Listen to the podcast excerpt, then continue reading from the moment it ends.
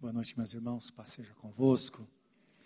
Eu quero, nesta hora, convidá-los a abrir a Bíblia comigo. Na primeira epístola de Pedro, ou é, primeira epístola de Pedro, capítulo 5, para a nossa leitura. Vamos ler do 5 a 11. E quero orar com você, pedindo que Deus nos abençoe nesta palavra, que sejamos, sejamos ensinados por Ele. E lembrando que domingo, nove da manhã, tem ensino da palavra àqueles que vão ser batizados. Está escrito: aquele que quer for batizado será salvo, aquele que não crer será condenado. Então, guarde isso no seu coração. O batismo é a confirmação da nossa fé. Então, cada três meses nós temos um batismo e o próximo vai ser no primeiro domingo de novembro. Portanto, venha o coração preparado, seja batizado, entra no caminho para servir ao Senhor Jesus de todo o seu coração. Vamos orar. Querido Deus, pedimos que a tua palavra, Senhor, seja alimento para nossa alma nesta noite. Está escrito que a tua santa palavra ela é como maçãs de ouro colocada em salvas de prata. Sabemos que salvas de prata é o nosso coração, o coração que recebe esta palavra, com toda simplicidade e humildade para te servir. Por isso queremos que alcance o nosso coração nesta noite de forma muito grande. Em nome de Jesus Cristo. Amém, Senhor. Diz assim a palavra, 1 Pedro 5, 5 em diante. Semelhantemente, vós jovens, sede sujeitos aos anciãos ou às pessoas mais velhas, e sede todos sujeitos uns aos outros, e revestivos de humildade, porque Deus resiste aos soberbos, mas dá graça aos humildes. Humilhai-vos, pois, debaixo da potente mão de Deus, para que a seu tempo vos exalte, lançando sobre ele toda a vossa ansiedade, porque ele tem cuidado de vós.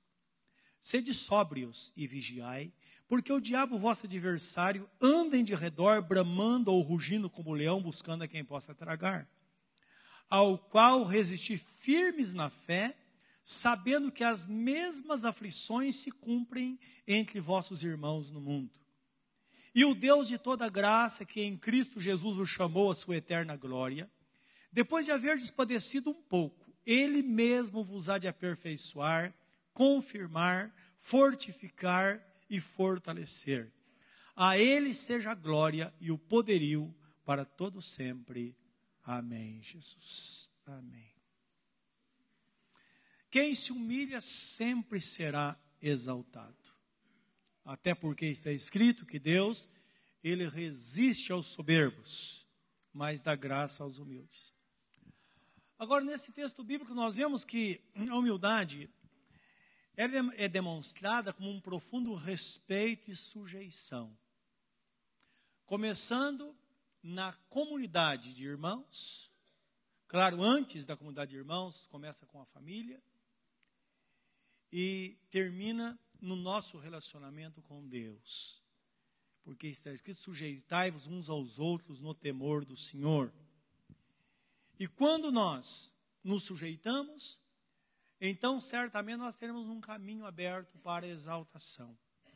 No versículo 5 diz assim: semelhantemente vós, os jovens, sede sujeitos aos mais velhos, ou os anciãos. Ancião significa a pessoa mais velha, mais experiente. Cingivos todos de humildade. Então, cingir significa colocar um cinto na transversal o que acontecia com o soldado romano, colocava aquele cinto e toda a armadura estava presa naquele cinto, não é na cintura, mas pelo pescoço, assim na transversal. Não é? Cingivos de humildade. Isso significa que a humildade deve ser a base para que todos os dons, tudo aquilo que Deus tem para nós, esteja, é, é, como diria, é, ratificado por esta verdade, não é? Garantido por esta verdade. E todos, e cingimos de, de, todos de humildade, uns para com os outros, porque Deus resiste aos soberbos, mas dá graça aos humildes. Então, esse é o princípio, o caminho que Deus tem estabelecido para que tenhamos uma vida de vitória. Humilhai-vos, pois, debaixo da potente mão de Deus, para que seu tempo ele vos exalte. Ora, sujeitar-se a Deus significa não endurecer o coração quando ele fala. E é importante entender, quando é que Deus fala? Ele fala através da sua palavra.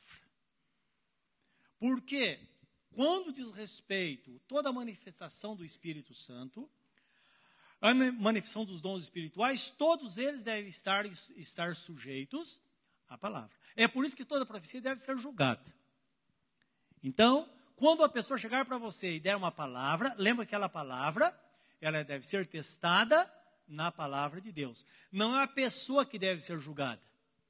A Bíblia fala que a profecia deve ser julgada. Tá? Até porque Deus usa quem Ele quer.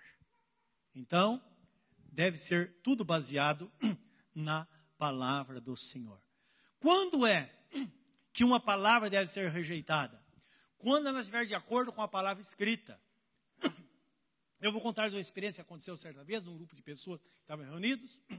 Então, claro, existem igrejas que têm lá um microfone, as pessoas vão lá para falar, para testemunhar o que aconteceu. E às vezes existem alguns testemunhos, não testemunhos, né? Coisas que não dá nem para ouvir. E alguém chegou lá e disse: Olha, o senhor me abençoou tanto, quero testemunhar para a igreja aquilo que Deus fez. Eu precisava comprar uma casa. E tinha pouco dinheiro para comprar essa casa. E aconteceu que de repente eu descobri que um vizinho estava com a corda no pescoço estava a ponto de perder a casa, ele queria um valor. Eu ofereci aquilo que eu tinha e ele pegou. E as pessoas, aleluia. Não é? Vamos pegar esta palavra e testar a luz da Bíblia. Está certo isso?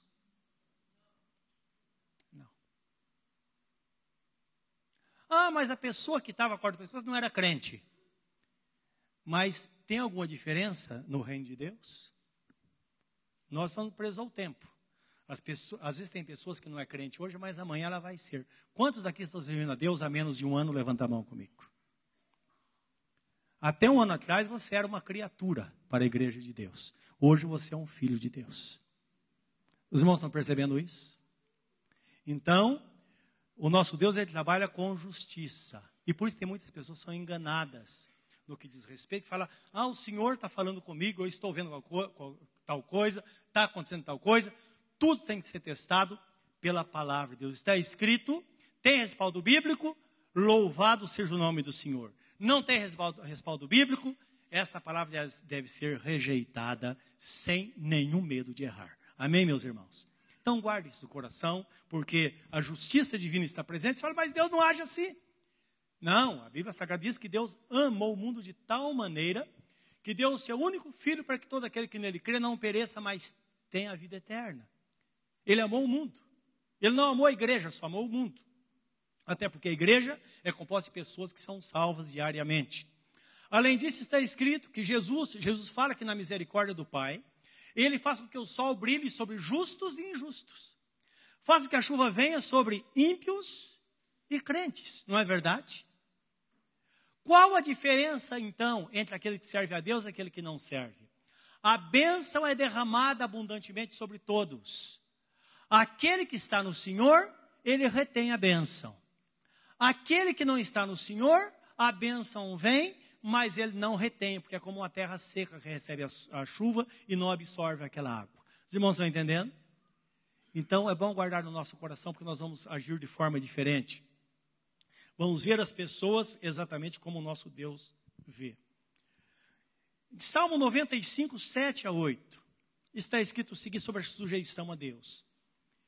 Diz que Ele é o nosso Deus, e nós somos povo do seu pasto e ovelha da sua mão.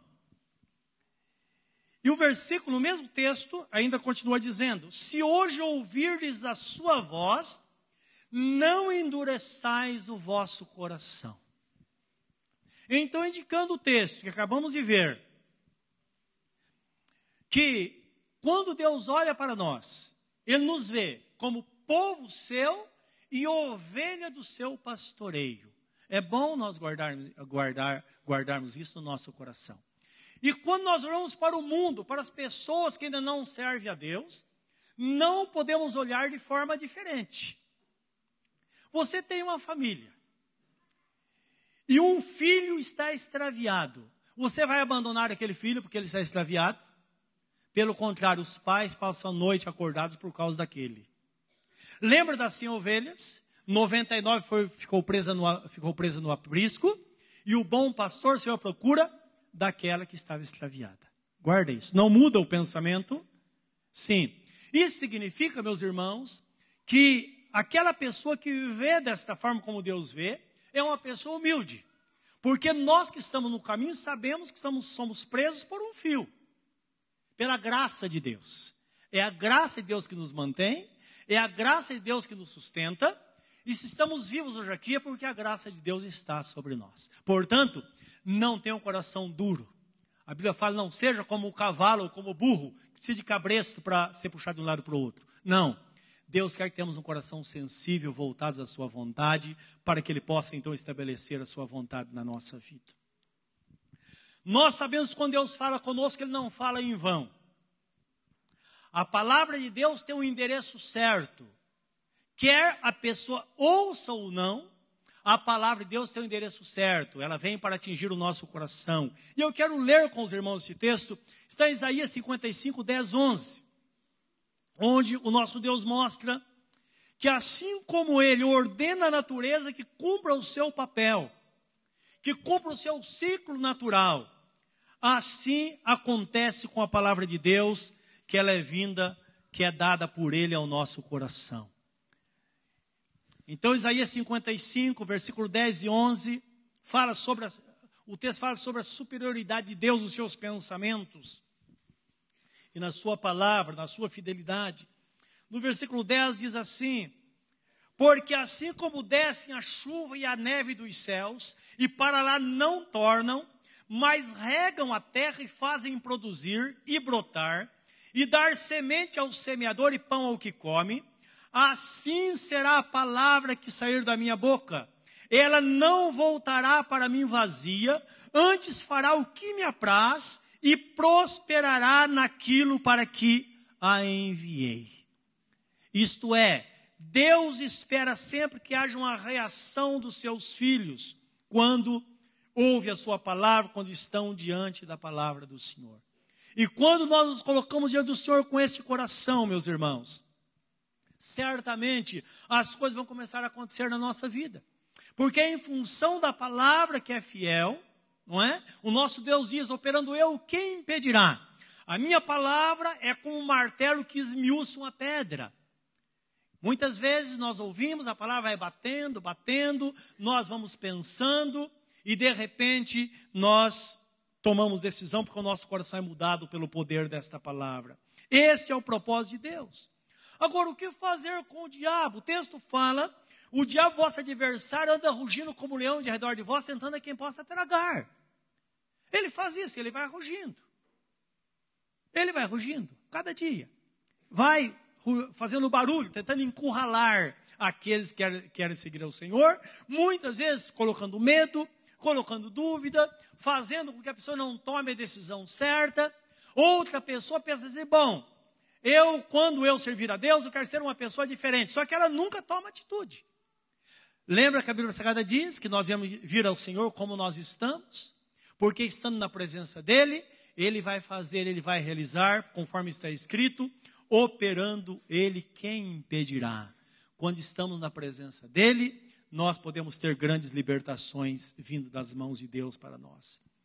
O texto fala que o diabo ele deve ser resistido. Resistir ao diabo significa não ceder ou opor-se a ele. Então, ele vai lutando para fazer com que a pessoa ela desista, ou outra ela abandone. E cá entre nós, dentro desta verdade, tem muitas famílias que estão se perdendo. Tem filhos que pensam que Deus tem neto. Porque a mãe é crente, ele pensa que ele está no caminho. E às vezes está tão longe de Deus como nunca imaginou. Não é? Não, Deus tem filhos, cada um tem que ter um relacionamento pessoal com Deus. É isso que Deus quer, meus irmãos. E opor-se ao diabo significa ter uma decisão de sujeitar-se a Deus. E resistir significa tomar uma decisão contrária àquilo que Satanás quer alcançar. Tiago 4,7 diz assim: Sujeitai-vos, pois, a Deus, mas resisti ao diabo, e ele fugirá de vós. Então lembra, quando Jesus subiu aos céus, ele chamando os seus discípulos, ele disse: É-me dado todo o poder nos céus e na terra. Se todo o poder foi dado a Jesus, sobrou alguma coisa para o diabo? Sobrou alguma coisa para alguém? Não. Tudo foi dado nas mãos de Jesus e ele compartilha esse poder somente com a sua igreja na face da terra, com aqueles que se sujeitam a ele. A essas pessoas são ou é compartilhado esse poder, ele divide esse poder com essas pessoas. Então todo o poder foi dado a Jesus. Por isso que Satanás, ele não consegue enfrentar um crente, mas ele age com astúcia. Ele pode trabalhar para fazer com que essa pessoa caia numa cilada. Porque o poder está em Jesus e está no crente. É por isso que aquele que está em Cristo é dado a ele poder para expulsar os demônios, para enfrentar todo o poder do diabo. Não é? O poder de Deus está naquele que serve ao Senhor. Então, isso precisamos entender nesta palavra. Então, Satanás, quando ele é resistido, ele sabe com quem ele está lidando. Por isso que está escrito resistir ao diabo, ele fugirá de vós. Se a pessoa corre dele, ele vai correr atrás. Se a pessoa para, ele para. Mas se a pessoa enfrenta, ele foge. É por isso, meus irmãos, que qualquer pessoa na face da terra que queira servir a Jesus de fato, esta pessoa vai servi-lo, nada e ninguém poderá eh, impedir esta pessoa de andar nos caminhos do Senhor. Nada e ninguém. Mesmo que a pessoa ela se sinta incapacitada, não importa. Está escrito no Isaías, quando fala da vinda de Jesus, diz que ele, ele daria a nós um novo e vivo caminho que ninguém erraria. E o texto fala: nem os loucos errarão. Então, louco na época era aquela pessoa que não tinha uma sanidade mental, ou não tinha uma capacidade intelectual para conseguir crer. É interessante quando esta pessoa se entrega a Jesus, ela consegue manter a vida cristã, mesmo que ela continue não tendo essa capacidade intelectual. Eu me lembro de um rapaz que ele tinha a, a capacidade intelectual de uma criança, talvez uns 4, 5 anos de idade. E ele entregou a vida para Jesus. Ele vinha perambulando pelas ruas aqui, entregou a vida para Jesus, e sua vida foi transformada, foi batizado com o Espírito Santo. E é interessante que a sua capacidade intelectual não melhorou muito. Ele não conseguiu ser alfabetizado. E ele queria muito trabalhar e conseguiu um emprego registrado. Ele não precisava, porque ele recebia lá uma ajuda do governo, da, do INSS, mas ele queria trabalhar. Então, conseguiu um emprego. E para ele trabalhar, ele, a, a pessoa que o adotou, é, levava no princípio para o emprego, mas depois ele decorou a cor do ônibus que ele pegava. Eu não sabia nem o número, absolutamente. Então tinha um ônibus que passava naquele horário, ônibus daquela cor, e ele sabia que ele tinha que entrar naquele ônibus. Ia até o trabalho, trabalhava, à tarde ele esperava aquele ônibus com aquela cor. Os irmãos estão entendendo? E um rapaz dedicado a Deus, que amava a Deus ou ama a Deus de todo o coração. Então nós sabemos que perante Deus, todos são aceitos, e aquele que quiser, como está escrito no livro de, de, de Isaías, capítulo 1, versículo 19, aquele que quiser e aceitar, comerá o melhor dessa terra. E é verdade. A igreja de Deus é o único lugar em que todas as pessoas são niveladas. No reino de Deus, posição não significa nada, não é? é informação não significa absolutamente nada. Aquisição de coisas materiais não significa nada também. É o único lugar em que ricos ou pobres, sábios ou pessoas iletradas, todas elas são niveladas na presença de Deus se quiserem entrar no reino dos céus. É assim que acontece. E nós vamos entender isso, né? E o texto fala, quando fala sobre humildade, fala exatamente sobre isso, essa dedicação a Deus. Estar na presença de Deus sujeitando ao Senhor. Agora, o que acontece quando nós fazemos isso? Ora, quando nós fazemos isso, a exaltação ela vai ser certa.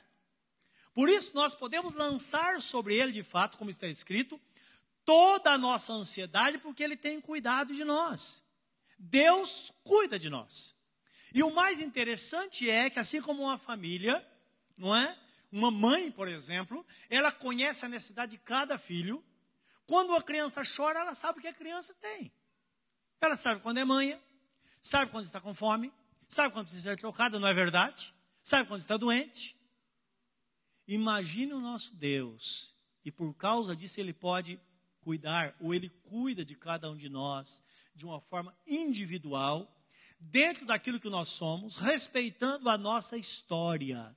Ele cuida de cada um de nós, respondendo a nossa oração, consolando, dirigindo. Nosso Deus é realmente ele é maravilhoso. Ele é poderoso. Ele é o Senhor. Ele tem um meio extraordinário para cuidar da nossa vida. E a Bíblia Sagrada fala que dentro desta verdade, de fato podemos lançar sobre ele toda a nossa ansiedade, porque ele vai cuidar de nós. Em Hebreus capítulo 13, 5 diz assim: Eu não te deixarei e nem te desampararei. Esta palavra é dada segundo o contexto do mesmo, do mesmo texto que está escrito, não é? o contexto desse versículo, está falando a pessoas que muitas vezes têm preocupação com o futuro. E às vezes nós estamos cheios de preocupação em relação ao futuro. Não é? Então o texto fala assim: tenha a sua vida sem avareza. Não se preocupe com nada, contente com aquilo que você tem. Não é? A tendência nossa é pensar como vai ser o futuro. E lá, o que, que eu vou fazer? Não. Deus cuide de nós, é que Ele vai cuidar no futuro também.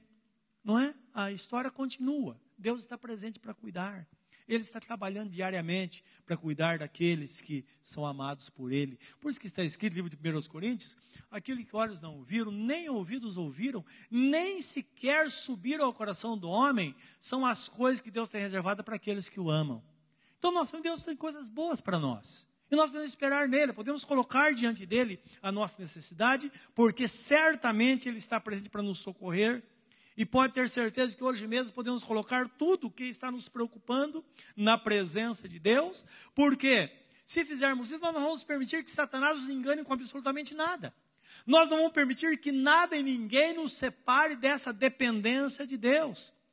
Sejamos pessoas sujeitas ao Senhor, prontas para ouvir a Sua voz, para ouvir a Sua palavra. Então a Bíblia Sagrada nos diz que o nosso Deus quando nos dá a sua palavra, ele quer nos instruir, ele quer nos indicar o caminho, ele quer que dependamos dele, ele quer que oremos a ele e, digamos: Senhor, eu coloco sobre o Senhor aquilo que está me atormentando. Quando nós fazemos isso, nós vamos descobrir então que a igreja de Deus é uma família em toda a face da terra. E as dificuldades que nós passamos, todos passam. As bênçãos que nós recebemos, todos os nossos irmãos em toda a face da terra também recebem, tudo dentro da sua história de vida. Em todos os lugares, Deus abençoa e cuida das pessoas. Então o texto fala assim: depois de tudo isso, o Deus de toda graça, Deus de toda graça, depois de padecerdes por um pouco, por que às vezes nós padecemos por um pouco? O que significa esse pouco que está escrito na Bíblia Sagrada? é aquilo que Deus permite que passemos para que tenhamos experiência na nossa vida. Deus quer que tenhamos experiência. Deus quer crentes experientes, porque a vida é assim, não é? Romanos capítulo 5, versículo 1 diz assim: que nós temos paz com Deus por meio da fé. Então, justificados, pois, pela fé, temos paz com Deus por meio de nosso Senhor e Salvador Jesus Cristo e acesso a esta graça. Isso é, todo aquele que crê em Jesus, que vive por fé ou pela fé, tem acesso a essa graça. E nos gloriamos também na glória de Deus, mas também nas nossas tribulações. Então percebam, a nossa alegria é que nós nos alegramos na esperança, nós sabemos que Deus cuida e vai cuidar de nós. Mas devemos saber também que vamos passar por dificuldades no decorrer da vida. Então, gloriamos, devemos gloriar também nas nossas tribulações, porque a tribulação, em primeiro lugar, ela traz a nós experiência. Uma pessoa que passa por tribulação, ela sabe como enfrentar essa tribulação. Tanto é que quando nós passamos por uma tribulação e aprendemos dela, nós não precisamos esperar que vamos passar novamente por ela. Não. Porque se aprendemos, poderá surgir outra tribulação, mas aquela não mais. É isso que a Bíblia Sagrada nos mostra. Então, a, a experiência, a tribulação nos traz experiência. E quantas vezes nós estamos falando com alguém que está aflita, ou aflito, e nós dizemos: Olha, eu passei por isso. A pessoa se anima. Mas como você se saiu disso? Ora, se você passou, você vai ter uma boa palavra. Quando nós não passamos por nenhum tipo de tribulação, nós vamos tentar ajudar alguém e nós vamos usar outros recursos. Por quê? A pessoa fala, mas você já passou por isso? Ah, não passei. Então você não sabe o que eu estou passando. Não é assim? Então é muito complicado isso. Eu quero dizer-lhes que tem coisas na nossa vida que às vezes nós perdemos. Por exemplo, em minha vida eu nunca fiquei desempregado. Nunca. Nem um dia. Eu tenho dificuldade nisso. Às vezes é complicado. Tem pessoas não, né? Pessoas ficam desempregadas, ela fala, bom, agora eu vou esperar receber meu salário de desemprego, daqui quatro meses vou procurar emprego de novo. Eu falo, tem que ter um sangue muito frio para fazer isso. Não é? Eu jamais faria uma coisa dessa. Mas é que a pessoa não tem medo. Ela já passou uma vez, ela sabe que assim como Deus preparou no passado, vai preparar de novo. Não é verdade? Então guarda isso. Outra coisa. Às vezes eu tenho dificuldades, eu tiro algum tempo para sair, que seja uma semana para descansar. Sempre eu sonho que estou desempregado. Por que isso? Os sonhos geralmente são resquícios de alguma coisa que nós temos dentro de nós, não é? Alguma insegurança. E provavelmente eu tenho essa insegurança, porque nunca fui desempregado, então não sei o que é ficar desempregado. E quando eu não posso ficar parado, não é? Que vem aquele pensamento: como é a pessoa ficar desempregada? Isso, pessoas passaram por enfermidades também. Eu não tenho problema com a enfermidade, não tenho medo, hipótese alguma, porque eu fui curado algumas vezes pelo Senhor. Já passei, fui curado pelo Senhor. Então, quando estou conversando com alguém que está doente, digo: olha, pode confiar que Deus vai te curar também. E vai curar mais de uma vez, porque Ele me curou várias vezes. São experiências que nós temos na nossa vivência diária. Então, a tribulação, ela traz experiência. A experiência, ela produz também a perseverança. Uma pessoa experiente, ela sabe esperar mais. E uma pessoa perseverante, é, a perseverança produz a esperança. Isto é, quando nós olhamos para o futuro, nós sabemos que não importa o quanto demore, Deus virá para socorrer. Eu creio que foi por isso que Jó, na sua expressão lá, quando ele fala diante das pessoas, da sua mulher principalmente, ele diz assim: Eu sei que o meu redentor vive e brevemente ele vai se levantar para julgar a minha causa. Está demorando? Espera mais um pouquinho, porque ele virá. Uma coisa é certa: ele virá e não tardará, conforme está escrito. Porque o nosso Deus, ele é fiel à sua palavra. Então, o texto fala que na esperança, o amor de Deus é derramado pelo Espírito Santo nos nossos corações. Então percebam que existe um movimento presente na nossa vida, aqui na terra, mas existe também um movimento espiritual. As coisas estão acontecendo na, na, no, na, diante dos nossos olhos, mas também está acontecendo no mundo invisível. Porque enquanto está acontecendo esse movimento de experiência, de perseverança, de esperança, o amor de Deus está sendo derramado em nossos corações pelo Espírito Santo. E esta é a razão por que uma pessoa, não importa quanto tempo ela viva, ela pode viver na presença de Deus até o dia do arrebatamento, ou até então o dia em que o Senhor chamá-la para junto de si. Ele tem poder para nos conservar plenamente na Sua presença, para preservar a nossa vida até o fim. Por isso que o texto fala assim: e o Deus de toda graça depois de padecerdes por um pouco, Ele mesmo vos aperfeiçoará.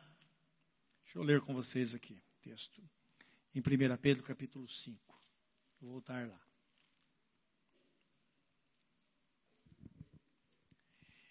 E o Deus de toda graça, que em Cristo Jesus nos chamou à sua eterna glória, depois de haver padecido por um pouco, Ele mesmo, isto é, o nosso Deus, vos aperfeiçoará, isto é, fará que sejamos melhores.